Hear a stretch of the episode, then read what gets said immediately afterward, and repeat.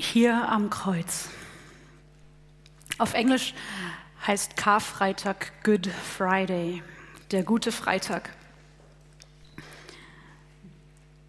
Aber was soll bloß an diesem Tag gut sein? Wurde Jesus nicht verspottet, angespuckt, ausgepeitscht und gekreuzigt?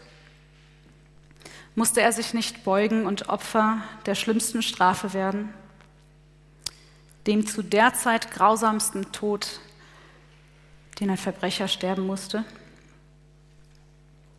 Keine Woche zuvor zieht Jesus in Jerusalem ein auf einem Esel und hier erfüllt sich das prophetische Wort, was in Sacharja 9, Vers 9 steht. Juble laut, du Volk von Zion, freut euch, ihr Bewohner von Jerusalem. Seht, euer König kommt zu euch. Er ist gerecht und siegreich, und doch ist er demütig und reitet auf einem Esel. Ja, auf dem Fohlen eines Esels, dem Jungen einer Eselin. Er, der Sohn Gottes, wird als König, als Retter und als Nachkomme Davids gepriesen und in Jerusalem willkommen gehießen. Jesus gibt seinen Jüngern den Auftrag, das Passamal vorzubereiten. Ein Fest, das die Israeliten feiern sollen, um sich daran zu erinnern, als Gott sie aus der Knechtschaft in Ägypten befreit und aus Ägypten herausgeführt hat. Und ihn damit bewiesen hat, dass es wert ist, ihm nachzufolgen. Wenn ihr wollt, könnt ihr dazu nochmal die Predigt von letzten Sonntag anhören. Da wird es ziemlich gut thematisiert. Jesus hat also den Jüngern das, den Auftrag gegeben, das Passamal vorzubereiten. Und er feiert mit ihm das Festessen. Und er nimmt zwei Bräuche des Passamals und gibt ihnen eine neue Bedeutung. Das Brot und den Wein. Beides Elemente von dem Passamal. Bisher nichts Ungewöhnliches, bisher nichts Neues. Doch dann sagt Jesus ihnen, dieses Brot ist mein Leib, den ich für euch hingeben werde. Und dieser Wein ist mein Blut, das vergossen werden muss, damit ich einen neuen Bund zwischen Gott und Mensch herstellen kann. Und jedes Mal, wenn sie dieses ja, dieses Brot und diesen Wein zu sich nehmen, wenn sie dieses Abendmahl feiern, sollen sie sich erinnern, daran erinnern, was in den darauffolgenden Stunden passieren wird. Jesus geht mit seinen Jüngern in einen Garten und er hat deutlich Angst. Er zieht sich zurück, fragt die drei seiner Ängsten, mit ihm zu wachen und für ihn zu beten, geht ein paar Schritte weiter und spricht mit Gott. Er fleht ihn sogar an und sagt, hey, kann das mir nicht erspart bleiben? Aber er weiß ganz genau, dass er mit seiner Angst auf, Jesus, äh, auf Gott zugeben kann und darauf vertrauen kann, dass Gott die Dinge zu einem guten Ende führen wird. Jesus gibt in diesem Gebet seine wahren Gefühle preis. Erst durch dieses Gebet wird uns wirklich bewusst, vor welchem schrecklichen Leid er steht, sowohl körperlich als auch geistig. Er wird sterben müssen, qualvoll an einem Kreuz. Aber durch diesen Tod wird er den Weg zu Gott wieder frei machen und damit die Schuld der ganzen Welt tragen. Ich weiß nicht, ob ihr den Film The Passion of the Christ kennt, die Passion Christi. Ich habe den Film gestern gerade noch mal geschaut und ich muss sagen, einige Zeit danach war mir körperlich unwohl. Der Film zeigt die letzten zwölf Stunden Jesu auf. Und er beginnt eben mit dieser Szene, die im Garten geschieht. Es geht weiter mit der Gefangennahme Jesu und seinem Verhör vor Pontius, Pilatus und vor Herodes. Und beide finden keine Schuld an ihm. Doch gerade die Juden, die vor fünf oder sechs Tagen ihn als Herr und als König in Jerusalem willkommen geheißen haben, Diese und ihre Anführer fordern auf einmal, dass er gekreuzigt werden soll. Weil Pilatus keine Schuld an ihm findet, lässt er ihn auspeitschen, lässt einen Mörder an seiner Stelle frei. Das war ein gewöhnlicher Gebrauch zu der Zeit. Und er gibt seine Verantwortung über das weitere Geschehen mit Jesus ab.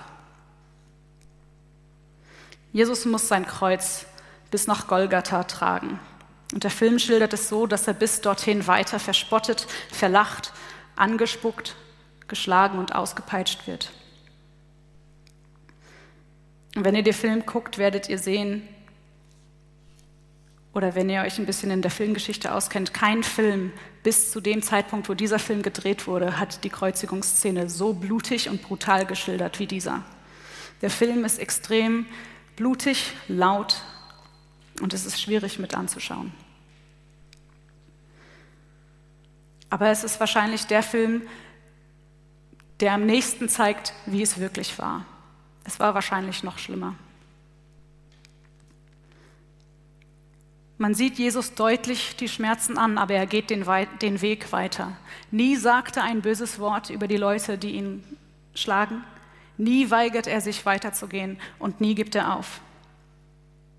Und kurz vor seinem Tod bittet er Gott, dass er den Menschen, die ihm das antun, vergibt, weil sie nicht wissen, was sie tun. Ich habe zu Anfang gesagt, Karfreitag heißt auf Englisch Good Friday, der gute Freitag.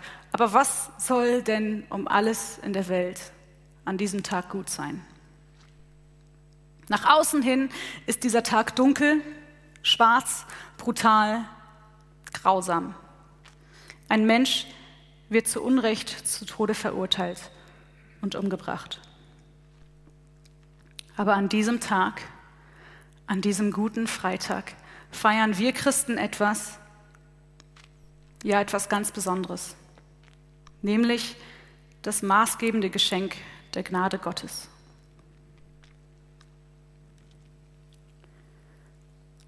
Und das ist kein Grund zur Trauer. Und deswegen bin ich so frei, um die Deko im Gottesdienst ändern zu lassen. Wir brauchen nicht zu trauern, denn wir wissen, dass Jesus am Kreuz gesiegt hat. In meiner letzten Predigt ging es um das Buch Jeremia. Ein Buch mit 52 Kapiteln, das die Geschichte Israels erzählt, zum Teil auch ein Teil ihrer Geschichte in der Gefangenschaft. Eine Situation, in der sie ohne Hoffnung sind. Doch Jeremia verkündigt ihnen, dass etwas Neues geschehen wird, dass Gott mit seinem Volk einen Neuanfang machen wird und einen neuen Bund schließen wird. Und diesen Bund feiern wir an Karfreitag, diesen Bund feiern wir heute. Und eben, es, es mag unsinnig scheinen, was wir da tun. In 1. Korinther 1, Vers 18 steht, ich weiß, wie unsinnig die Botschaft vom Kreuz in den Ohren derer klingt, die verloren gehen. Wir aber, die gerettet sind, erkennen in dieser Botschaft die Kraft Gottes. Wenn man es von außen betrachtet, ja, ein Mensch wurde brutalst ermordet, ohne Grund. Aber wenn man es aus der christlichen Perspektive betrachtet, ist dieser Tag ein Sieg. Jesus hat mit seinem Tod den Weg zu Gott freigemacht, einen neuen Bund hergestellt und es überhaupt möglich gemacht, dass du und ich Beziehung zu Gott haben können. Das Böse in deinem Leben, das Leid in dieser Welt hat durch den Tod Jesu am Kreuz keine Macht mehr über uns. Und wir müssen nicht mehr von Gott getrennt sein. Hätte man an dem Tag von der Kreuzigung mit Maria oder mit Johannes oder irgendeinem anderen Jünger gesprochen und sie gefragt, ob dieser Tag denn gut ist, hätten sie ganz bestimmt vehement Nein gesagt. Aber hätte man sie drei Tage später an Ostersonntag gefragt, dann wäre ihre Antwort bestimmt anders. Denn im Nachhinein wissen sie, was Gutes daraus geworden ist. Und wir wissen es auch. An Ostersonntag ist Jesus auferstanden das Grab ist leer geblieben und der Tod wurde vollends besiegt. Ich möchte euch kurz die Szene der Kreuzigung aus dem Markus-Evangelium vorlesen. Gegen Mittag legte sich eine Finsternis über das ganze Land, die drei Stunden anhielt. Dann um drei Uhr rief Jesus mit lauter Stimme, Eli, Eli, lama asabtani. Das bedeutet, mein Gott, mein Gott, warum hast du mich verlassen? Einige von den Leuten, die dabei standen, verstanden ihn falsch und dachten, er rufe den Propheten Elia. Einer von ihnen aber lief, tränkte einen Schwamm mit Weinessig, steckte ihn auf einen Stab und hielt ihn Jesus hin, damit er davon trinken konnte. Wartet, wir wollen sehen, ob Elia wirklich kommt und ihn herunterholt, sagte er.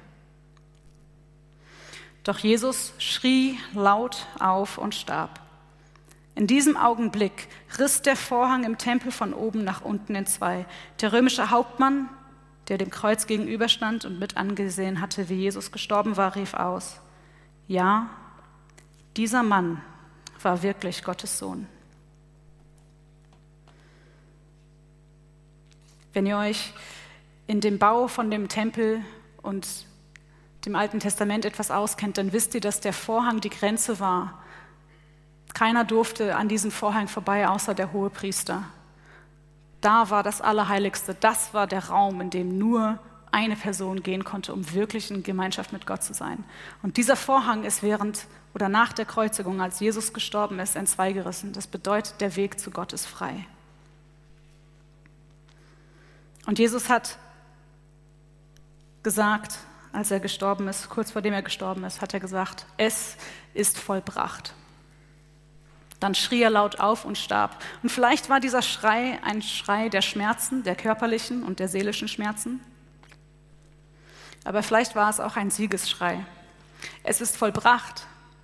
Ihr braucht nicht mehr von Gott getrennt zu sein. Jesus hat als Sohn Gottes seinen Auftrag erfüllt. Ich möchte euch jetzt den Text von dem nächsten Lied vorlesen. Das heißt hier am Kreuz. Das ist auch zum Teil der Titel von der Predigt oder von dem Gottesdienst heute. Und es beschreibt ein bisschen, ja, was am Kreuz geschieht. Und ihr seht hier vorne steht das Abendmahl bereit. Und während wir als Band das Lied spielen, dürft ihr gerne nach vorne kommen und euch das Abendmahl holen. Und ihr zu Hause dürft euch gerne auf das Abendmahl vorbereiten. Und nachdem wir das Lied gesungen haben, werde ich das Abendmahl einleiten und wir werden es zusammen feiern. Hier am Kreuz. Welch ein Ort, wo Gnade herrscht und nie vergeht. Welch ein Ort, wo wie ein Strom Erbarmen fließt. Wo alle Liebe dieser Welt mich überströmt und sicher hält. Hier am Kreuz gebe ich mich dir ganz hin. Staunend stehe ich hier. Liebe floss blutrot, macht mein Herz schneeweiß. Ewig danke ich dir. Welch ein Ort, wo alle Schuld die Macht verliert. Mein Herz wird mit Gott versöhnt, er vergibt mir. Wo alle Liebe dieser Welt mich überströmt und sicher hält. Hier fängt Hoffnung an. Hier bete ich dich an. Hier beug ich mich vor dir, Jesus. Hier umarmst du mich. Hier befreist du mich. Hier beug ich mich vor dir, Jesus. Hier am Kreuz gebe ich mich dir ganz hin. Staunend stehe ich hier. Liebe floss blutrot, macht mein Herz schneeweiß. Ewig danke ich dir.